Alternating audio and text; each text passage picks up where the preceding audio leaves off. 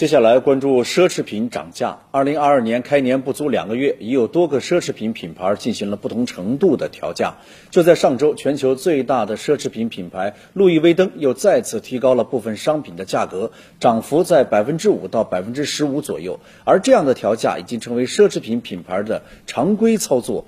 调价后的市场反应怎么样呢？我们来看一下记者在北京的调查。记者首先来到位于北京国贸的这家路易威登店，销售人员告诉记者，从二月十六号开始，该品牌旗下包括皮革制品、配饰以及香水在内的产品都进行了不同幅度的涨价。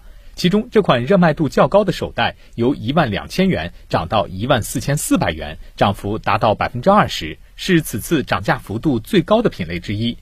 此外，部分高端系列手袋调整后的单价涨幅甚至过万。每款都涨得不一样，呃，大概都是一千左右。哪个涨比较多？哪款？这款是比较高端的一个系列。原来是多少钱？原来四万多，现在五万左右。由于大部分消费者都赶在涨价之前抢购，因此店内只有为数不多的样品，很多产品都需要预定，部分热门产品的预定周期甚至排到半年之后。二手货现在都都被订满了，后边每一款包现在排几十只、一百多个呢，所以店铺现在最近没有什么现货，都都是排队等。除了路易威登、爱马仕、迪奥、香奈儿、赛琳、德尔沃等品牌也纷纷加入涨价大军。记者了解到，今年一月二十号，香奈儿在去年十一月已经提价的基础上，宣布部分款式再度涨价，部分包袋产品涨幅在百分之八到百分之十二之间。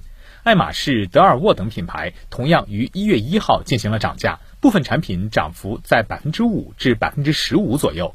一月二十号，迪奥宣布部分产品涨价，涨幅在百分之十到百分之二十左右。小号带飞包从三万六千元涨到四万一千元。开年至今，全球奢侈品涨价的消息就层出不穷。